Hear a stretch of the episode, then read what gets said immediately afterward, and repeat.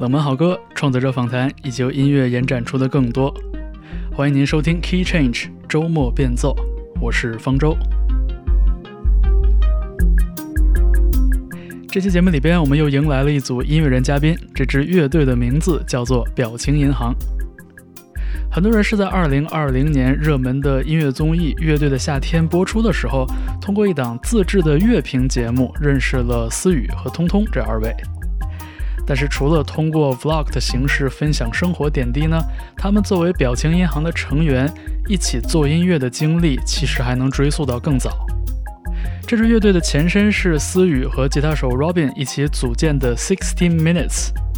后来，通通加入乐队，也改以表情银行的名义，在二零一九年发表了同名录音室专辑。那在二零二一年的春天，乐队三个人终于穿过疫情的重重阻隔，重新集结，并且在一年之后，二零二二年的六月，带来了新专辑《狗日子》。可以说，它依然是和我们近年来所经历的疫情笼罩下的生活有着莫大的关联。那以前我们在不同的地方听思雨和通通聊过不少音乐话题，那这一次加上 Robin，我们请表情银行来和大家分享一下关于他们自己的专辑和创作的幕后故事，以及他们所经历的生活。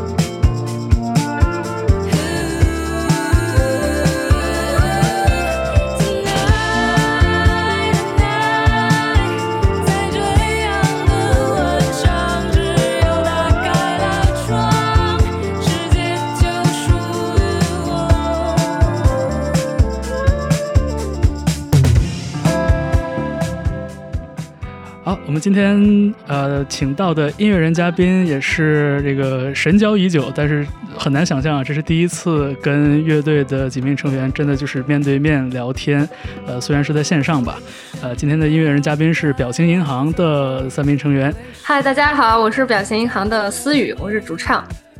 嘿，大家好，我是表情银行的吉他手 Robin。嘿，大家好，我是表情银行的通通，我是弹贝斯，然后我是制作人。今天呢，这个邀请到表情银行，呃，是因为乐队在今年二零二二年的六月份发表了一张全新的专辑，叫做《Dog Days》狗日子，呃，也也是一张我听了之后觉得就是大为感动的一张作品吧，所以也很就我自己也很期待，就说这次能跟乐队的三位呢，呃，认真的聊一聊这张专辑背后的一些故事，然后也请今天的这个听节目的朋友们呢。呃，一起走进这样的一张呃，包含了八首歌曲的专辑。嗯，谢谢邀请啊。对，我们也蛮想聊这个事情。对，我自己也在想，就说这次做客的节目，我应该从哪儿开始聊？然后我就不断的会想到，在二零二零年的时候，当时你们发行了一张四首歌的 EP，叫《维他命 D》。嗯，对。对，然后而再加上今年二零二二年，其实在这个大陆这边很多地方朋友的生活，其实都有点让人回想起二零二零年上半年发生的事情。所以我觉得，也也许我们可以从这里开始，感觉疫情生活是一个绕不过去的坎儿。那对狗日子这张专辑和你们的上一张有点特别的那个 EP 维他命 D 之间是一个怎样的联系？他们是不是有一个连贯性在里边？我觉得对我来说的确是连续性，因为它就是反映就是我们乐队的状态嘛。那维他命 D 的时候，其实是施雨桐他们在德国，我在台湾，然后那时候就觉得音乐就是就他们有灵感，就继续创作嘛。然后狗日子的话，是我们几个人又回到了从重新到北京，然后和新鼓手在拍电视，然后最初的种子就是我们一起一起在 jam，然后。所以就是他还蛮反映这两张创作方式虽然很不一样，那的确是因为疫情的影响，然后造成的条件限制。然后我们在想，我在这个条件下，怎么样还能让音乐继续继续发生吧？对，嗯，这个其实为什么是你回答呢？这个问题，因为维他命 D 跟你一点关系都没有。那通通都不说，我就想，因为我刚刚想的就是就是这样子啊。那你讲的很好，讲的 好，讲的好，讲的好，鼓掌。不错呀。对，其实其实从概念方面，其实这两个专辑挺像的。但是从音乐方面，就制就是制作对音乐很不一样，对音乐很不一样，就是风格啊和这个整个制作的过程都是完全不一样。嗯，就也许就是里面就就是有这个我们呃我们的特色，就是能能能显示出来，呃，在这两个专辑里面。但是我们没有故意去就是说哦这两个专辑在哪个哪个地方必须有对，只是碰巧都是在这个疫情生活中创造出来的吧，就是。维他命 D 是在那个德国的疫情生活中，德国 lockdown 的时候，然后狗日子是在国内 lockdown 的时候。嗯，对。其实当时看那个关于维他命 D 这张 EP 的很多背景故事，就是就是我其实二零年的时候，当时也读到了一些类似的这样的故事。我记得当时是呃 Fleet Foxes，当时也是在二零年初的时候，当时是主唱和乐队其他成员好像是被分隔在美国的东西海岸。然后他们就没有办法在春天的时候按计划回来，最后相当于是 Fleet Foxes 那年的专辑是主唱 Robin，呃，也叫 Robin，是是那个 Robin 自己自己一个人做的这样的一张专辑。然后当时也是得到了乐队其他队友的这种全力的支持，呃，主要是情感上的支持。嗯，就说是，所以就是表情银行的 Robin 当时是不是也？对，在在这个在这方面沟通上，就是提供了很多的情感上的支持。当然支持啊，因为表情银行，就是就是，我觉得这个第一个音乐我觉得很好嘛，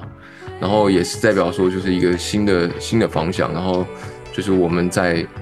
呃受疫情影响时候要怎么样继续继续前进。就虽然说就是我在当时没有参与到这个创作过程中，这是比较呃遗憾的事情。不过我觉得就是那就是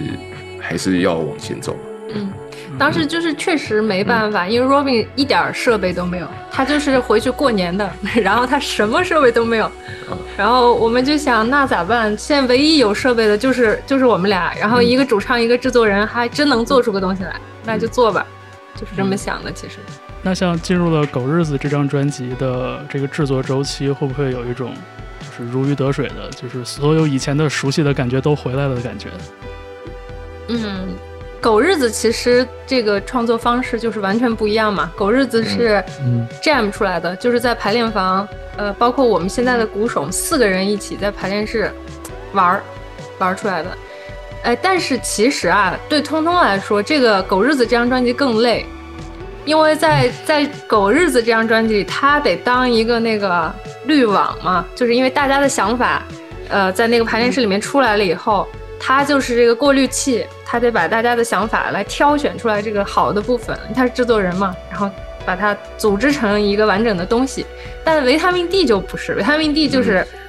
我们两个人很简单，他不用太过滤，基本上就我们两个人直接就出来了。这东西它很很快就能出来。然后维他命 D 是好玩是好玩，但是确实制作人比较累啊，这么一个状态。我觉得狗日子我们。在排练室那种各种的素材，可能是现在专辑的我不知道四五倍吧，嗯，就是有些 idea 都没有，其实它还是有很多 idea 很很酷，就是比如说那个三个非洲女人，还有 我们有些奇怪歌的名字，然后都就没有完成，不过就 这是没有解释吗？三个非洲女人，对，就是有些对对对，有些 riff，有些 riff，有些 melody 啊，然后。到最后就是要那彤彤他就要去听那些排练录影，然后他是挑挑那个嗯是在发展的。然后对，其实 Vitamin D 那个专辑，我我其实我那个呃制作的过程是比较，就是我感觉挺闷，就是自己去玩音乐。对，这个是我的，我我感觉到啊，我不想这样子做音乐，我想跟大家一起玩。嗯，结果回中国之后，我就是打算下一个专辑，我们必须得一起玩，必须得玩出来。对，就是对。嗯，对，哎，你们你们就是重新聚集在一起，然后排练 jam 创作的这个时间大概是什么时候？呃，去年其实去年下半年就开始了，陆陆续续开始，然后去年巡演之后，巡演之后九月份大概。对，然后到了冬天是那个白热化的时期，就是我们在 呃白热化的创作的时期，那个 idea 最多的时候是在冬天。对，冬天演出也比较少，然后一月份、二月份那那段时间，对，而且我记得那那去年春节我们三个，我们四队四个人都没有去哪里，对，就是为了这个专辑在北京待着。哇，对，嗯啊，嗯，因为也是那那时候也有一些疫情，然后也不确定说，像我回台湾就麻烦嘛。嗯，我以为应该会有一些呃之前。可能做的一些 demo 啊，我我在想是不是说带回来了之后，回到了一个完整的乐队形式，然后再拿出来去讨论、去发展的东西。对我我还真的没有完全想到说这是一张就是基于排练和 jam 创作出来的作品，从零开始就从一啊，没有没有 demo，应该是一个 demo 都没有。对。对。哦，也不是有大概两三首歌是之前写好的，小男孩和那个没有写好，就是就是很多。就是，但也是重新编了，就很多歌都是重新编了。但是，比如说，呃，就是比如说《人人狗》这首歌，其实我们写完了，就是它的大概的结构了之后，我们第一时刻就去演了。嗯，对，对，我们都是很早就开始演了这首歌。哦，《人人狗》跟《安全降落》，《安全降落》是后来三月份演的，毛演一次。对，《人人狗》我们去年应该。就是九月份、十月份就演了，在对对，在广州有一期，对对对。我那时候都是不不特别完整，对，就那时候的版本跟现在完全不一样。嗯。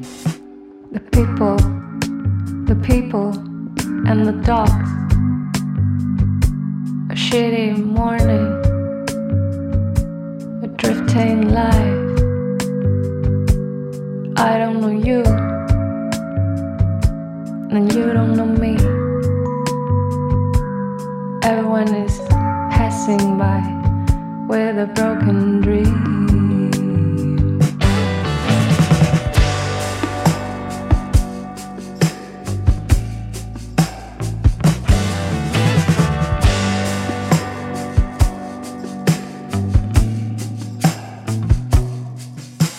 牵狗绳的男孩正在。 朝我走来，His cigarette ash like sexy eyes never looked at me。但他的发豆先生走向我的英豆小姐，然后说：“Dear lady, shall I take a sniff? Glad you asked, sir. I'd like to show you my behind.”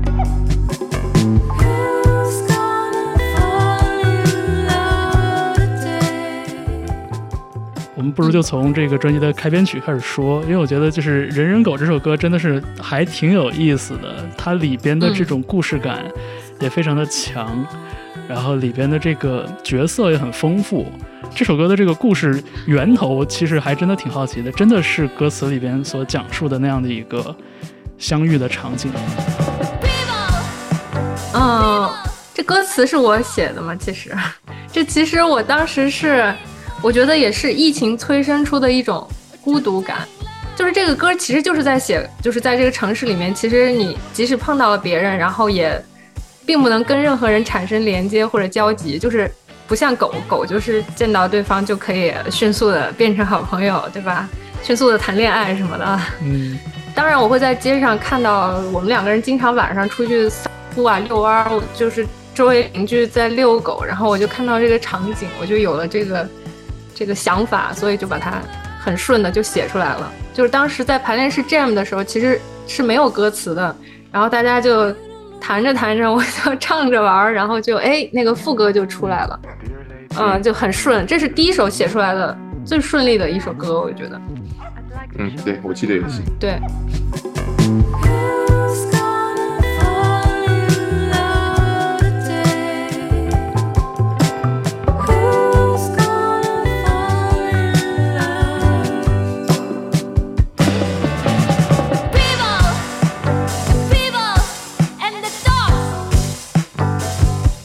就我我我尤其就是很喜欢思雨的那个在高音的部分，那个就是又又像唱又像喊叫的那个那个处理，说唱，对对，就跟朗诵可能也差不多，呃，就是啊，对配乐是朗诵，是啊，就是这种这种感觉，而且就是整个缓步向前的那个那个节奏，我觉得就是让人印象非常深刻吧。我觉得作为专辑的开篇曲来说，对嗯，我当时是觉得像比如说《Shitty Morning》啊这种感觉，就是当时每个人都有的，就是就是一个一个非常，我我会有一段时间每天早上起起来觉得哇，这是一个很糟糕的一天，不是像以前。早上起来觉得哇，今天是很美好的一天耶！我要起来去玩了。但是那段时间很有很长的时间都觉得是 shitty morning，但是就很爽。你你你喊一句 shitty morning 太爽了，而且就跟狗也对上了，就是狗屎一样的早上。是的，哎，我觉得就正好素雨提到了一个另外一个我觉得很有意思的点，就是这张专辑里边狗的这个意象出现了好多回。呃，出现在歌名里，出现在歌词所描述的场景里，然后甚至出现在封面上。呃，我觉得，就是我我我我我不知道这个意象的反复出现，呃，我猜应该不是有意为之吧？我猜是不是应该也是随着一首一首歌慢慢拿出来，然后这个这个意象才慢慢浮现出来的？嗯，其实都不是一个意思。这个狗在每一首歌里面。它它的形象都是不一样的，嗯，有那个，就是一个是人人狗，还有是小狗快跑，还有是三头狗，对，还有什么吗？没有别的了。啊，就是其实这是这是三首有这个狗这个意象的歌，除了人人狗以外，另外两个里面的狗就不是很可爱那样，就还挺，就是有一些比较反叛或者有一些嗯暗色调的东西在里面，嗯。小狗快跑那个歌，其实是我们当时定巡演的时候，那首歌其实差不多一块儿出来的，就是想着定巡演的时候，应该是年初吧，差不多。然后我们当时就觉得挺挺是困兽的状态嘛，每个人都是困兽的状态。然后我们挺想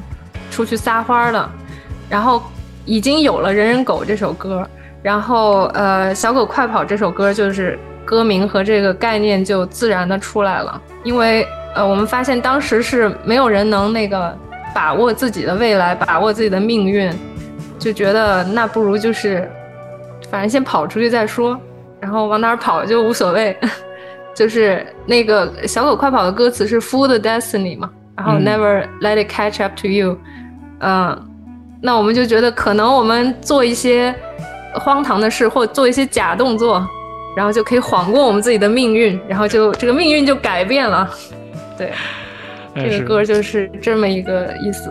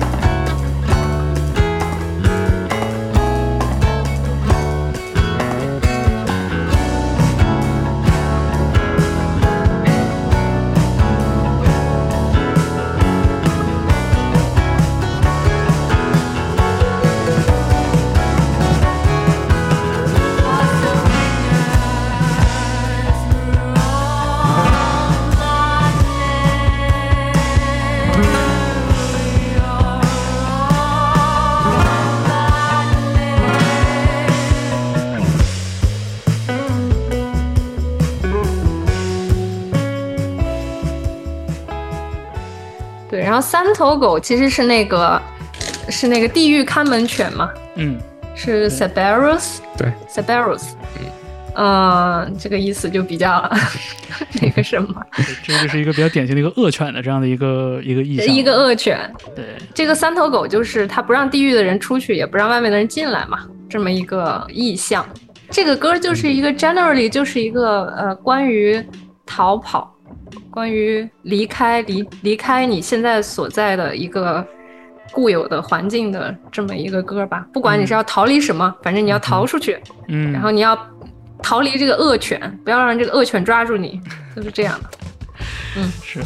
对，我觉得我就觉得这个线索还挺有意思的，就是说狗的这个意象每一次出现在专辑里都不一样，特别是如果我们听节目的朋友在听这张专辑的时候是就是按照曲目顺序连续听的话，就确实发现哎，这个这个意象很多变。我觉得就是让这个整张专辑的叙事听起来也变得更丰富了一些，所以这个确实挺有意思的。然后当然了，呃，如果听节目的朋友在这个音乐平台上打开这个专辑的封面的话，哎，也会，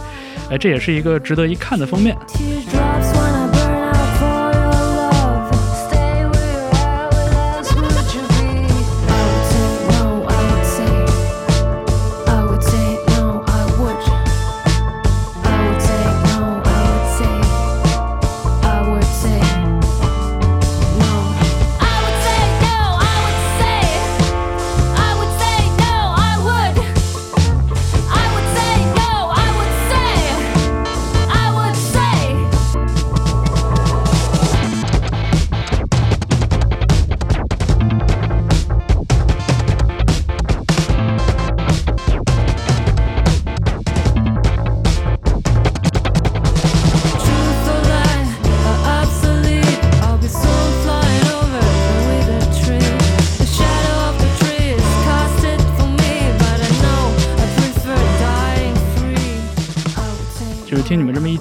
确实好像，就虽然说，呃，这个专辑它的这个创作的这个时间区间可能不是很长，但是好像确实在作品里边，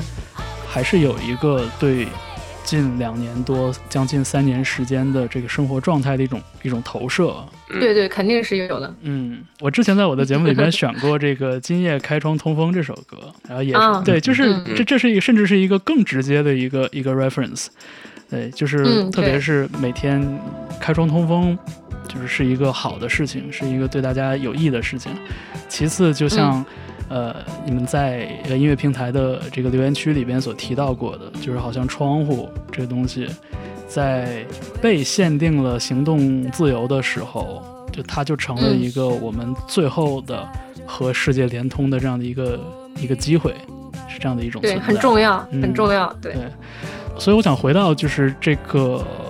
时间稍微早一些的时候，问问 Robin 啊，就是思雨和彤彤在德国的那段，就是你们分开的那段经历里边，我看 Robin 一直没闲着，呃，除了画画以外，然后也在不同的地方做各种形式的演出啊什么的。对，就是虽然我跟 Robin 极少聊天，但是他在我朋友圈里非常活跃。哦，所以就是我我想，对我我我想我想听听就是 Robin 那一边的故事，就是在过去的这呃算两年的时间里边，你的你是怎样的一种状态？特别是你的这个音乐人身份是怎样的一种状态？因为我那时候就刚就是回台湾过年嘛，完全没有，有我一般就是回去两个礼拜，然后就就回来了，然后就是啊短暂的休息一下，然后一开始我记。那个看到我航班被取消的时候，那时候我还想说哦，那了不起连延两个月，然后还可以赶上回来的巡演。那时候我，对我们巡演快被延迟好几次嘛，然后那时候就感觉就是被被迫放一个，就是因为那时候我在台湾情形是这样，台湾其实那时候呃控制的蛮好，基本上大家的生活都蛮正常。然后可是我在台湾也没办法去工作干嘛，然后演出也其实很少，就是因为大家也不认识我什么的。然后我就我就做一些，就是我就感觉每天就是重蛮重复的，就是每天弹弹琴，然后画一些画。然后对我画画的起起机还是因为那时候他们两个在德国要做这张专辑《维他命 D》的时候，他们说：“哎，你你能不能画看画个封面什么？”嗯，然后我就开始，我那时候什么都不懂，我就在一个那个呃一个很很烂的纸上就画一些东西，然后涂颜色也不对啊，然后因为那是要需要水彩纸。后来知道，不过就是，呃，那是我在台湾开始画画的一个契机，就是想画的封面，但是后后来也没用成。不过 anyway，然后就是我在都是我画的，对，可是那个想法是我想出来的，是他的想法，对，是他的想法。然后反正在台湾，就是我就觉得我被被被迫放一个没有尽头的假，其实那时候心里面是蛮有点恐慌吧，因为怎么也就是有点不想看这个现实，因为我。我的现实就是我在北京还在付房租，然后在台湾也没有工作，也不知道什么时候能回去演出干嘛的。然后就呃，其实不过我在台湾就是因为这个心境也写了一些就自己的一些歌歌这样子，嗯然后呃，所以后来好不容易就是能回到那个呃大陆这边的时候，然后那时候也终于可以有我们一个真正的意义上的巡演，然后就还蛮珍惜这个机会，然后也也很期待啊。然后那时候他们在那个德国弄那个节目嘛，那个月下看月下的节目，嗯，对对。对对，然后就是哎、诶突然发现哇，还蛮多人看的，我班也不知道是怎样，然后呃，干嘛？然后就后来那个他们就说，哎、演这次演巡演应该会蛮多人来看的，然后我们就就特别然后要 Robin 才耶，终于回来回来可以好好巡演一个。然后就好好对，就好好准备，然后其他的就是对，就那种狗日子，差不多这样子，嗯，OK，呃真的是救命。我 差不多。对，呃呃，Rob Robin，你你当时是什啊么、什么时候从呃台湾回到大陆的？我是去年的三月十九号，然后先在上海隔离了呃十四天加七，然后再回来北京。天哪！因为我们巡演是六月，去年巡演是嗯，六月，对，对，所以就是二零二一年的六月份，然后你们嗯。重新聚首，然后嗯。巡演，然后嗯下半年开始嗯。就是准备现在的这张专辑，就大概的时间线。嗯，嗯，差不多。哎，那那个演出是不是真的有好多这个慕名而来的观众啊？对，就挺怪的。我当时那个感觉就是，呃，我我知道就是会有肯定会比以前多很多人来看我们的巡演，然后呢，但是这些人他不一定听过我们音乐，就是跟别的乐队不一样，跟别的乐队肯定是我喜欢你的歌，然后我就来，对吧？我们乐队是可能看过我们视频，然后他一首歌他们没听过，但是他有点好奇，他想看看这这两个人到底长什么样，或者一些什么别的原因，他就来了。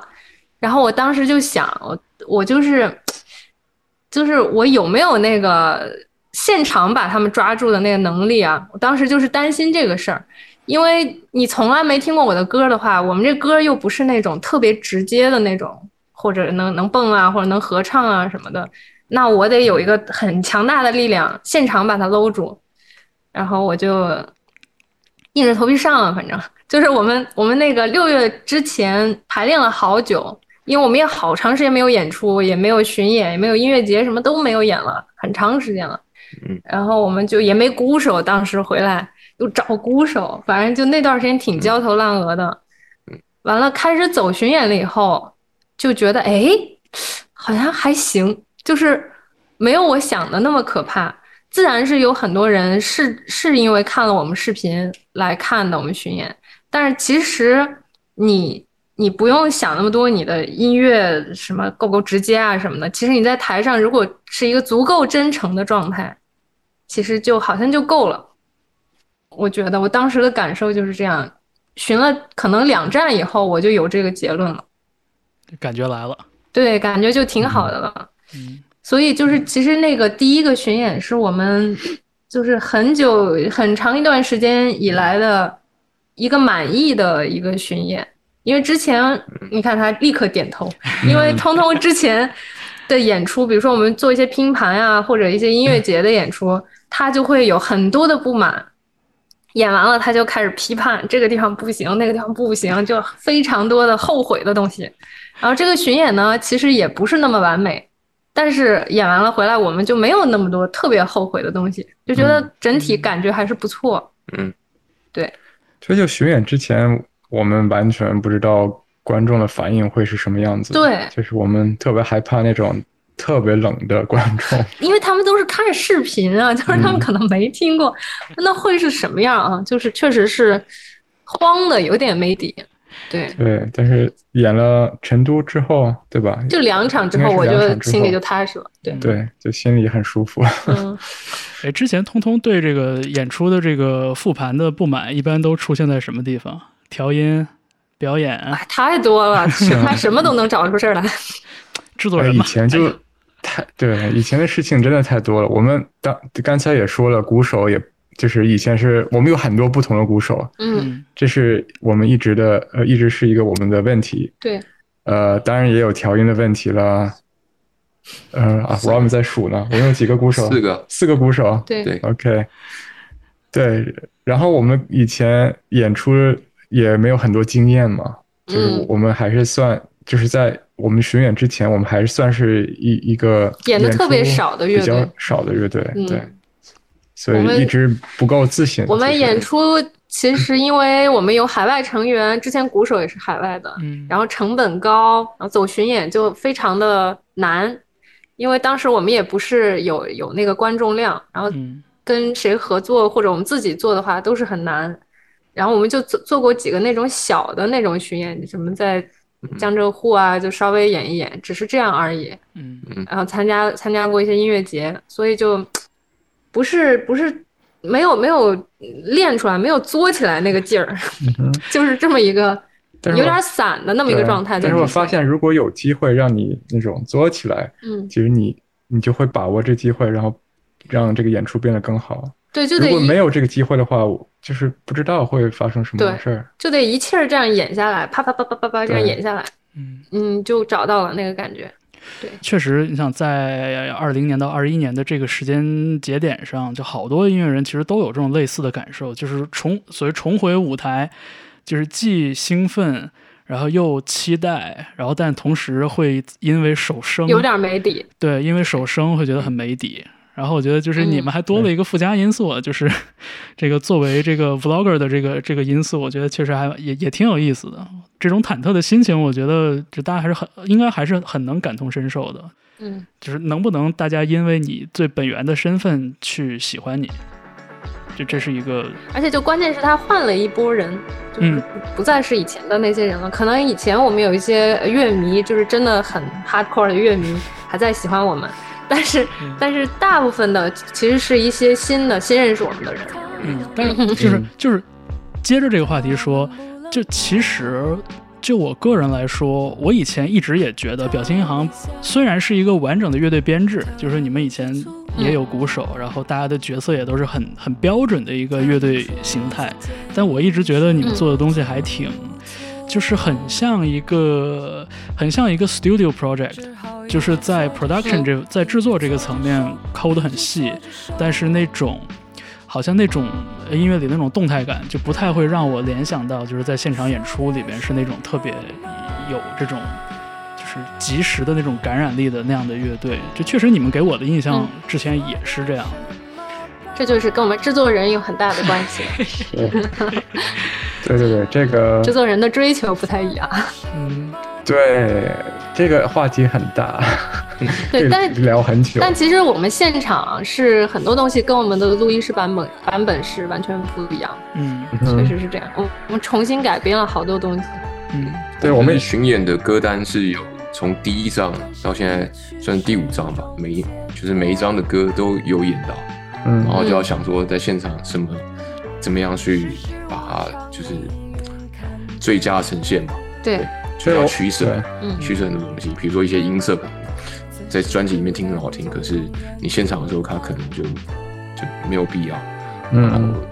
对，啊，对，就是还是，而且我而且我还发现，就是在新的专辑里面。就是很多人给给我们的反馈是，哦，这是三大件什么制作？哦，三大件的乐器听到了，吉他、贝斯、鼓听得很清楚。这次很清楚，就是大家感觉我们是一个乐队。之前呢，我们的作品就是没有这个，这感觉不是那么强。嗯，这个我也自己很明白。嗯嗯，我们也经常讨论这个问题。嗯嗯，可能也是因为。我们的鼓手，我我感觉这个是跟我们的鼓手问题有关系。嗯，因为我们一直没有稳定的鼓手。对。呃，参与这个这个嗯创作这个过程。嗯，所以其实表情哈那个专辑里面的鼓就是非常弱，就给人一种不是乐队对不是乐队的感觉。嗯。而且我们那个专辑就是痛苦点是，呃，不是一口气做完的。嗯，它是散散着制作的，就是在三年还是两年？两年多。两年多。嗯嗯。呃，我还在忙忙别的工作，同同时也在做这个专辑，就很很累。嗯。而且，就是你的专注的点是散着的。嗯。所以它很多方面不是做的那么理想吧？嗯，对，我知道那个很 studio，但是我还是也希望，对，其实我自己希望那个也是也是，你看，就是大家也没听到真实的鼓、贝斯、吉他嘛，就是连着出了两张，然后大家觉得哎，没有没有吉他、贝斯、鼓，那个是故意的，就是想做一个 electro synth pop 那种风格的 EP，但之前的专辑其实其实是有吉他、贝斯，其实是想当乐队去就是。出这个作品，嗯，就是给大家一个明显的乐队的感觉，但是没有没有出来，就是一个，哎，就是就通通通通对这个音乐的这个这个构想，就你的这个这个想象，是不是也是属于比较走这个克制风的这种这种美学的？就是自己做音乐的过程中会当成榜样去参考的这样的一些，太多了，有的人其实有很多，嗯。去参考的话，其实我们有非常非常多，就是影响我们的音乐人也非常非常多。听出来，有很多很多不同的，就是比如说混音，它有呃不同的一些参考，然后编曲方面有有一些不同的东西给他灵感。比如说这次你能想到，其实 Bruno Mars 给了他灵感，哦，就是一些莫名其妙的 灵感来源。嗯，还有谁？有有很多很多，我可以我可以说几个，就是有 dry cleaning，嗯哼，呃，有 Megan 的 Stallion，对，Megan 的 Stallion，你能想到啥？还有，其实一直就是我们一直喜欢的一个乐队是 Unknown Mortal Orchestra 啊，一就是一直是对是嗯，就是一直在 inspire me，嗯嗯。因为因为包括像之前我跟我身边的朋友，比如说有聊到《狗日子》这张专辑的时候，然后我的朋友也会也也也有个类似的感受，就是说说这个整个的音色做的非常克制，就是非常的简洁。对，就恰恰是因为就是大家仔细听了一下，发现确实就是吉他、贝斯、鼓也好，还是说像像打击乐和木管乐这些东西的存在也好，它确实都是在场的，但是它。给人的感觉其实是非常的简洁、非常内收的这样的一种状态，所以就这个这个也是我同意，我也觉得这是这张专辑里边很大的一个特色。然后就是回到这张专辑的可能制作环节，另外一个想问的问题是，就是你们是怎么想着把哈迪拉过来？呃，他的单簧管在这张专辑里边其实出现了不止一次，而且我觉得也是一个同样是一个很克制的一个点缀。就是，就这部分你们是怎么想的？是有朋友帮忙搭桥介绍，还是说你们在自己的这个 vision 里边说我们想要一个这样的声音？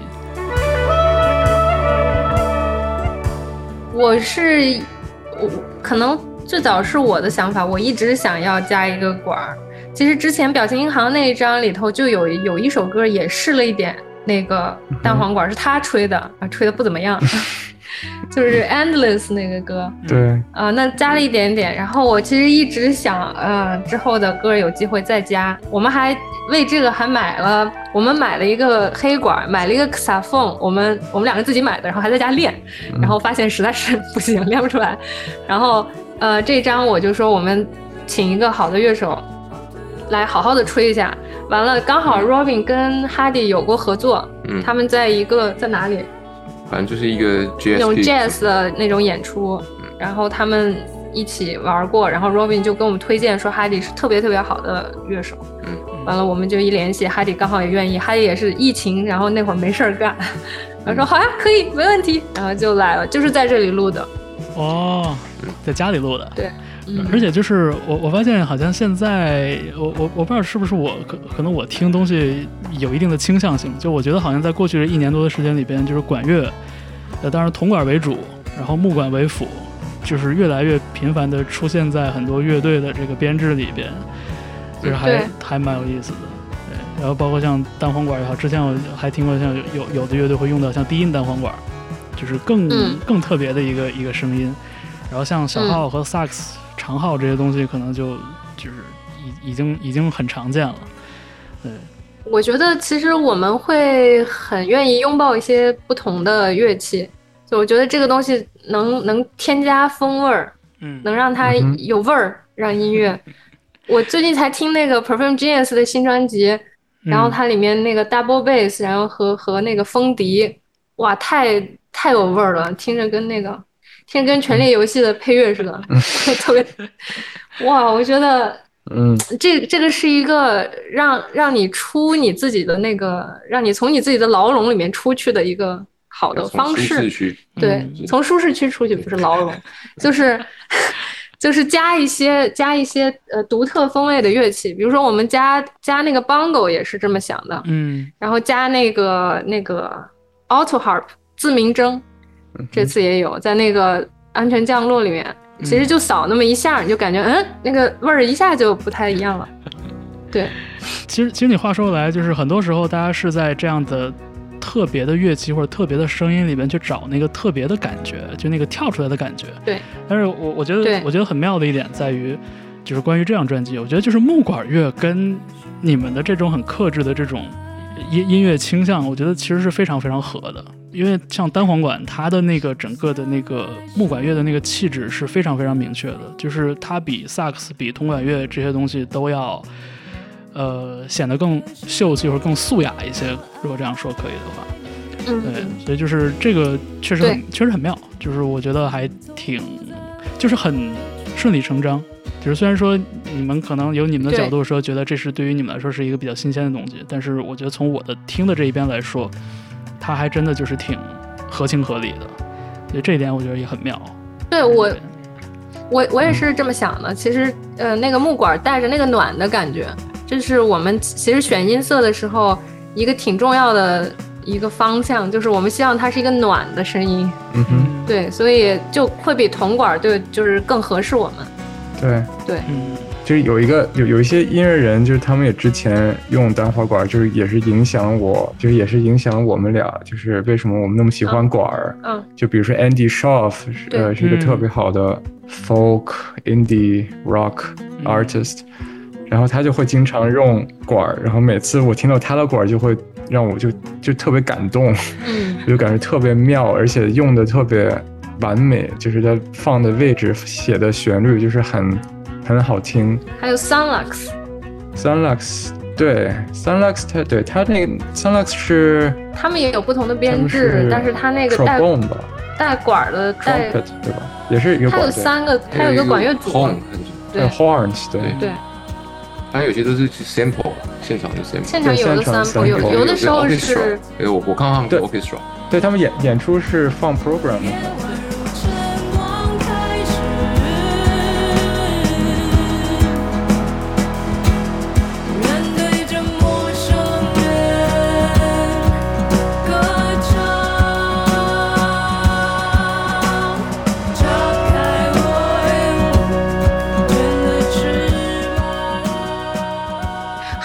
是一个特别 dramatic 的乐手，就跟他的方向很像。当时过来录录音的时候，我们就说：“哎，哈迪你怎么那么像 Robin？” 他说：“那那必须的，那肯定像。”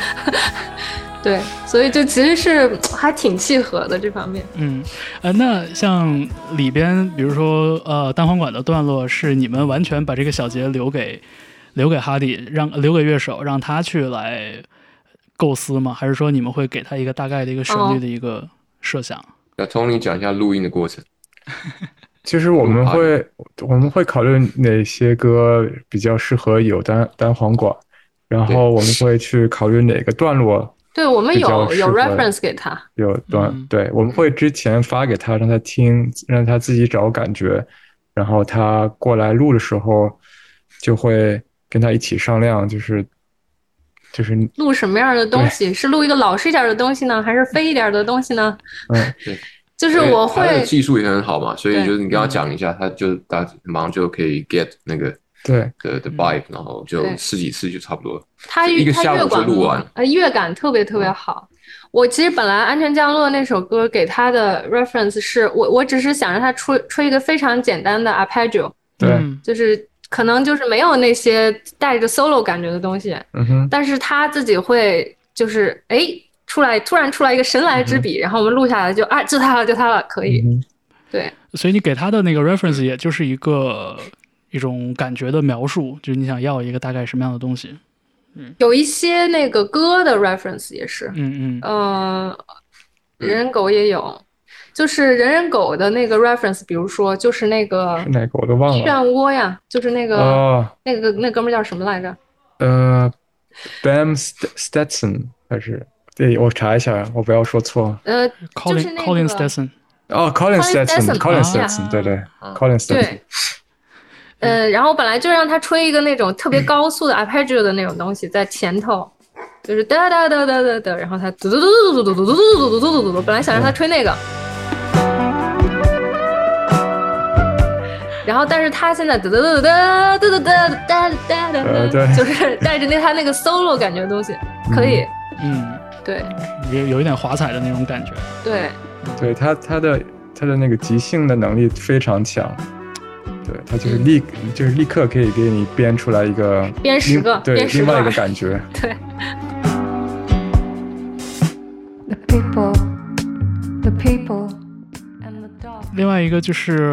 好像在专辑的后半段听到的更多的就是古典吉他，就是我我我猜想就是吉他这部分应该都是 Robin 来全权来负责的。但是你像说不同的乐器，呃，不同的吉他，不同的音色，在这方面就是 Robin 的考量有没有什么可以跟大家讲的？对，其实我们开始在一开始是用古典吉他，是啊，我们去年在准备第一，就是我们去年第一次巡演的时候，然后。就有些歌曲要重新编嘛，然后那时候就觉得老是用电吉他就好像就是太单一了，然后就那时候就开始把一些歌加入古典吉他，然后恰巧就是我其实第一把吉他是一个古典吉他，其实我一直都很喜欢那种尼龙弦就是呃的音色，然后但我不是那种呃古古典吉他的那种技术特别好，对我不是弹那种，可是我一直都很喜欢用它的音色。然后到这张专辑的时候，就是有些歌，我觉得它就是比较自然，就是可能就合适古典吉他这种音色的加入，然后就加进去，然后对，也是因为暖，对，对，就是我觉得“暖”这个字还真的挺点题的。我觉得就是整体上，嗯，不管是说拿它去描述音乐，还是描述这张专辑的这个线索，我觉得还都挺合适的。因为，嗯嗯，其实我在。这八首歌里边看到的一些很亲切的，甚至是有点私密的这样的一个时刻，比如说像《小男孩》，比如像《重生摇篮曲》这两首歌，就是感觉这两首作品其实触碰的都不是日常大家可能会特别容易进入的一些话题或者一些一些回忆。然后就是我我其实想知道，像不管是关于就是十岁的小通通也好，还是说 关于我们对。呃，亲人对长亲的这种回忆也好，就是这些这些叙述，他们是怎样出现在你们的这些歌曲的创作里边的？他们是有一个什么样的契机，会让你们决定，就是说我要把一段很私密的经历或者回忆拿出来，以音乐的形式，以以歌曲创作的形式和大家分享？嗯。我觉得你抓的特别准，的感觉特别准，就是这两首歌是老歌，是我写好的，大概在一九年的时候，哎，一八年没有，一九年，一九年，一九年的时候，其实就有雏形的两首歌。其实这两首歌是我跟通通，我们当时到那个奥地利去看他爸爸，嗯，就是他的亲爸爸在还在奥地利。然后已经好长时间没见了，然后我们去看了他一次，反正就是那那趟旅行是那个心里特别五味杂陈的感觉，就是又又有那个悲伤的感觉，又有暖的感觉。所以其实当时我们呃，其实还没有写维他命 D 嘛，那个时候那是写完表情银行之后，然后我就在想。我要不要嗯创作方式就是改变一下，因为表情银行那个是比较漂浮在上面的那种，就是没有接到人心里的那种感觉。表情银行是比较虚的那么一张专辑，我感觉啊，嗯，我就想要一些就是真的把自己的内心私密的感情表达出来的一些东西，然后。就当时刚好是一个契机，因为那个那一趟旅行给我们的感受非常的深刻，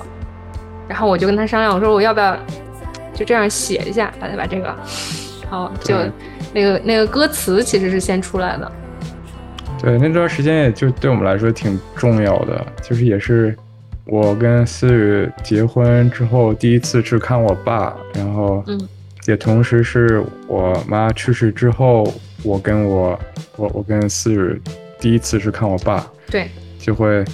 就是就是印象很深刻，感情非常复杂。嗯，当时。对，就是挺怪的，因为我小时候就是不太喜欢去我爸那儿，所以对，对。所以就是一个挺对，然后我们就想，如果我们要从我们生活中找一个东西，把它写成歌，我觉得这个就是很适合写歌的一个东西。嗯。所以我觉得我要做这个尝试，我要跟大家分享这种我们的自己的私密情感吧。然后我觉得这个东西可能反而是比一些宏观的东西要更容易击直击呃别人的内心的。嗯，对。那就是同时我知道，就是这个对于创作者来说也是一个更难的事情。像嗯思雨刚才提到，像《表情银行》那张专辑，应该是二零一八一九年的专辑吧。然后里边也嗯收录了一些之前呃吸引到大家注意力的一些歌曲，比如说，我像我以前在广播，我在早间节目的时候，我们当时在节目里也给大家分享过，像《苍蝇为什么要搓手》这样的歌曲，嗯。就是、我觉得它是那种很很 quirky，就是它很聪，它是很聪明，然后它需要创作就这样的一个一个话题，需要创作者在这个 narrative 和一些写作技巧上是有所要求的一些一些创作。对。对，它有点像是介于呃文字游戏和社会观察之间的这样的一种状态。但是对从那个状态非常理性那个东西，其实对，而且就是他，我我觉得他是很拼聪明才智的，说实话。对就是你你如果没有一个很聪明的方法去讲述你的观点，在这样这样在这样的歌里的话，其实他那个触达就会很差，就他会变成一个弄巧成拙的东西。但是就是我觉得，就是像回归到个人经历和生活，呃，比如说情感关系、家家庭关系这样的一个一个世界里边，我觉得对于任何创作者都是很难的，而且它是触手可及的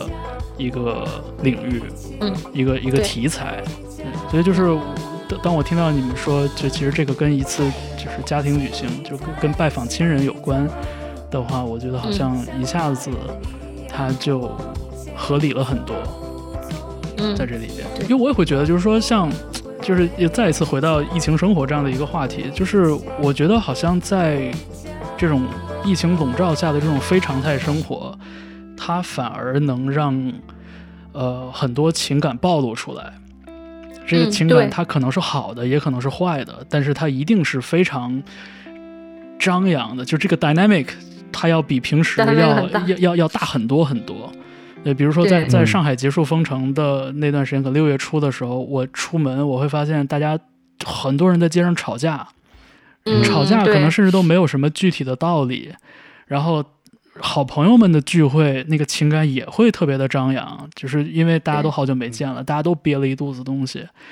然后包括我，我也我身边也有朋友在这个期间，其实经历了一些可能家庭内部的一些一些变化，然后可能也也有就是那种老人家里有老人去世，但是没有办法拜访的这种情形。嗯所以我觉得就是，然后在六月的下旬的时候，听到你们的这张专辑上线，然后听到了像呃《重生摇篮曲》这样的歌曲，我觉得那种共鸣，它有了更多的一个层面，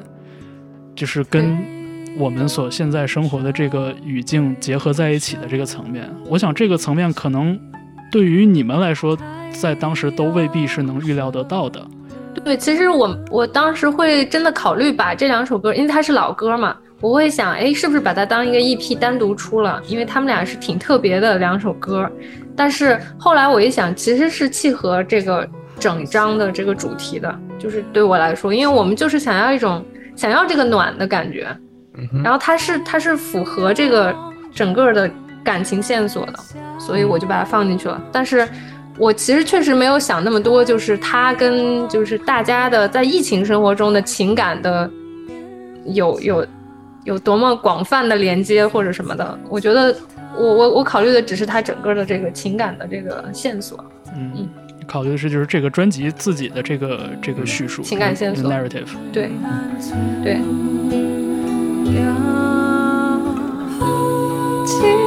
其上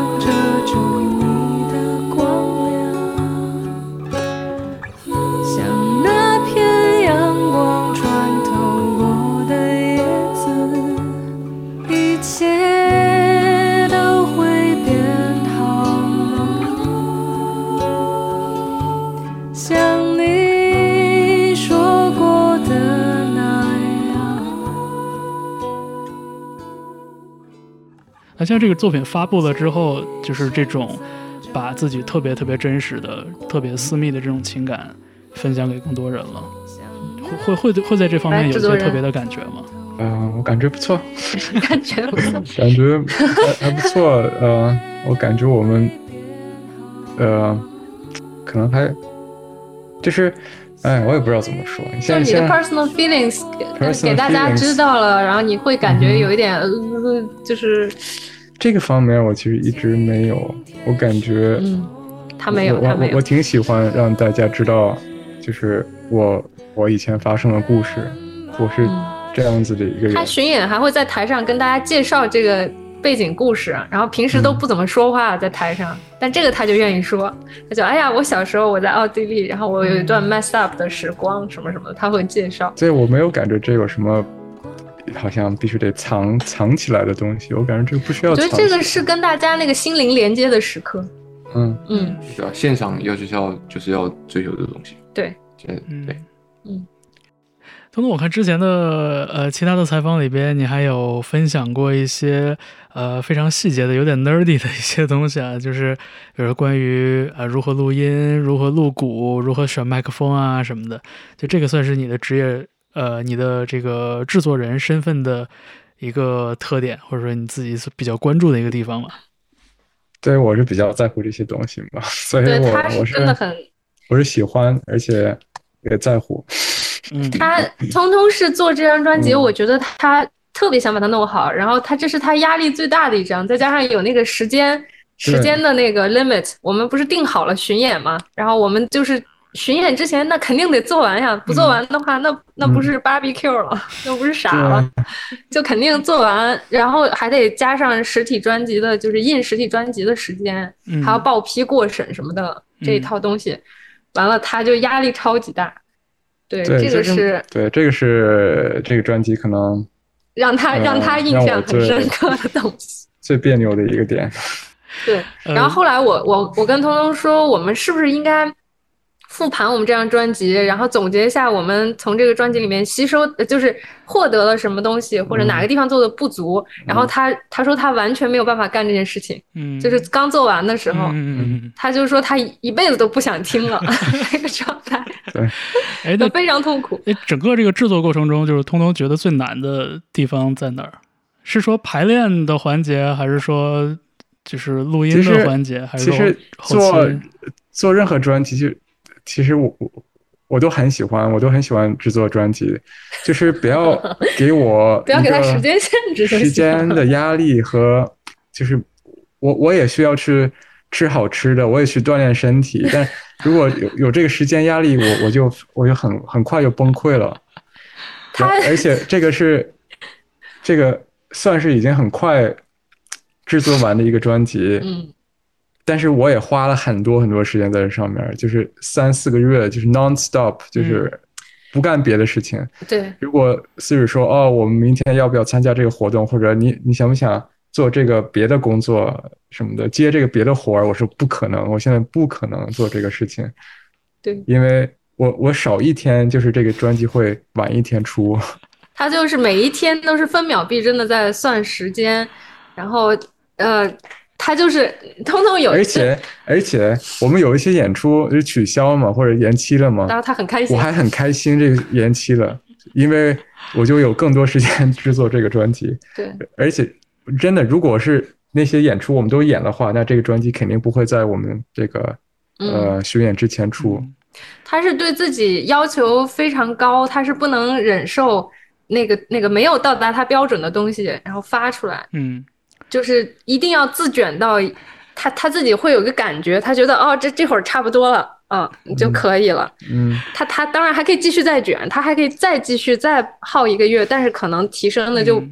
不能提升什么了，但是必须得到这儿，嗯然后他就是在算多少天能到这个位置。嗯然后还有一次是那种压力大到那种，就是躺躺在床上往床头一靠，我眼泪就这样流下来。哎呦天哪！他就说我我觉得我做不完了，然后就在那哭。哎呀，然后最后，但是最后还是做完了，真是太不容易了。然后与此同时，就是 Robin 像一个游侠一样，每天在外边那种。对，所以心里就特别不平衡啊。他他有这个情绪，当然我也在跟他一起在交心，我们两个特别着急。Robin 就哦，什么跟我什么事情？怎么？哎，专辑什么时候出？专辑什么时候出来？你 给我发一个微信。因为因为我我我我是代表我想听啊。对，我们还以为他在催我们。我当时想听，想看看进度怎么样，想知道看搞搞怎么样啊，太可怕了！哎呀，这这这，我这个也也是很一个是怕这个 deadline，一个是怕这个同一个团队内部状态的这种反差。对，哎呀，Robin 活得太幸福了。对，我我记得我记得前些年我采访过那个 Pat Metheny，呃，就是也是吉他大师嘛，然后 Pat Metheny 采访过他。对啊，我我对啊，我我还我还蛮厉害的哈，一四年的时候 太厉害了，超厉害。我最近我最近看到一个排行，是他跟那个那个 YouTuber，嗯，那个蛮老的，那个做做一个音乐，Rick Beato，对 Rick Beato，Rick Beato。对他跟他做个采访，然后我听，然后说，哎，还挺有意思。是，因为因为我不好意思，你说。对，没有，因因为因为我记得当时 Pat Metheny 就作为一个，你知道，就就他是他是就是 Kansas 人嘛，就是整个人洋溢着一种质朴和热情在在自己的言行之中，然后他就很以一种很轻松的语气去跟我讲，他说，You know, there's indefinite possibilities to be better。他说，如果他说如果我是给我的孩子。的什么三岁生日宴会弹一首 Happy Birthday 的话，就是我可以练无数个小时，只要我花更多的时间练练习这个 Happy Birthday 这个曲子，我就一定可以弹得更好。然后就是，就当时我觉得他这个表达，对于对于彼时尚为年轻的一个一个记者来说，我觉得还是挺挺有感染力的，因为很像就是那种大金句嘛，就是 Indefinite possibilities to be better。但是其实后来想想，特别是在就是可能工作中经验也慢慢的积累起来，就会发现其实这个话是一个特别要命的一个话。然后刚才听你讲通通的那种赶 deadline 的状态，我就我就想到了当年 Pat Metheny 跟我说过的这个话。其实就是我我其实就咱们都知道，就是说这个东西如果你花更多的时间在里边，你确实可以变得更好。但是嗯，你你那个。正确的放手的，正确的让它让它飞的那个时间点在哪儿？对，就这是一个，这这反而是在实际生活中非常难的一个事情。对，我觉得通通是有这个天赋的，他是他是很清楚该什么时候放手的。我我知道的。对他很厉害，我有的时候会不知道。嗯，但是他他他的那个时间就是这次真的是赶，这次再多一个月的话就会舒服很多。对，但当然当然我做这事情也就是一种就是。质量就是后期的质量的问题了，呃，我就是不是内容的问题了。嗯，内容已经放在那儿了，大家如果质量没有那么高，他也能听懂这个内容，只是就是 音质量还是得对，就就是什么时候放手这个得把握，就是而且你你感觉这个内容值不值得你再花时间去，就是让它搞得更更好。嗯，有时候不需要，有时候真的不需要。对。行的，蛮有天赋的。我觉得通通讲的确实是一个非常典型的一个 producer 的那种心态和他要去考虑的问题。所以就是，嗯，对听节目的朋友应该从这个地方也也能感受到，就是这个制作人的这个角色对于一个乐队来说其实也是很重要的。有的时候是乐队外请一个制作人，有一个新鲜视角；有的时候是乐队自己来拿捏。但是不管怎么样，就是其实是有有需要有这么一个人在。呃，质量和时间的这个双重压力之下去做决定的，我觉得这也是一个就是很好的一个一个看待一张专辑的角度吧。呃，但是还但是听到就是说压压力大到靠靠在床上流眼泪，我还是觉得就还挺还还是很很窝心的，就听听到这个这个描述。对，我觉得我就从结果，因为同时我们还得当 UP 主嘛，四十也得拍一些视频。这倒没有，我已经没有在当 UP 主了，那段时间就很少了。对，还得发两个视频。哦，我们发了，然后哇，对，对，那会儿确实已经放下很多别的事情。哎呀，这个这这个双重身份确实挑战就更挑战也加倍了。嗯，我想说一个 Easter egg，就是我们会很对彩蛋，我们很快会发那个一个纪录片，就是关于我们的。我知道，我知道，不是，我想说里面的一个内容的事情啊，就是我一直在那个纪录片里面不出现，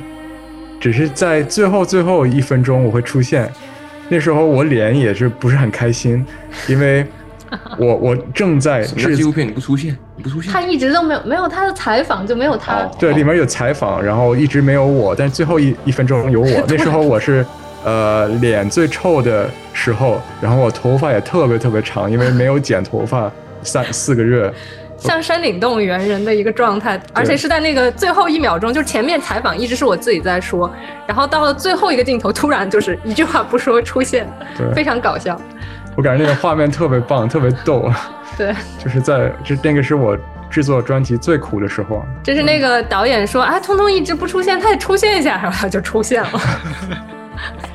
就是是很好玩。嗯，对，好。呃，我刚才想说的就是，其实从结果来说，我觉得这张专辑。的实际的这个成品，我觉得至少对于我作为一个聆听者来说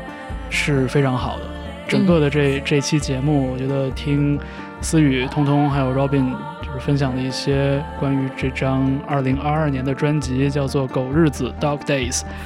的背后的一些故事，我觉得是非常让我感到心满意足的一次聊天。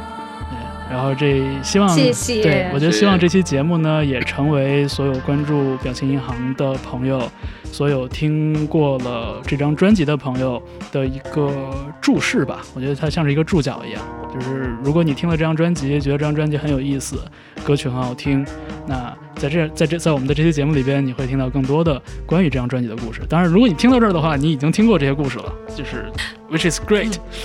对，所以。就是今天很高兴，就是跟表情银行的这个三位成员来聊聊天，然后听他们讲讲故事，然后也希望大家继续关注表情银行的接下来的动向。谢谢三位，嗯，谢谢王周，谢谢，然后也希望接下来呃工作顺利。好嘞，谢谢，拜拜，拜拜，好，拜拜。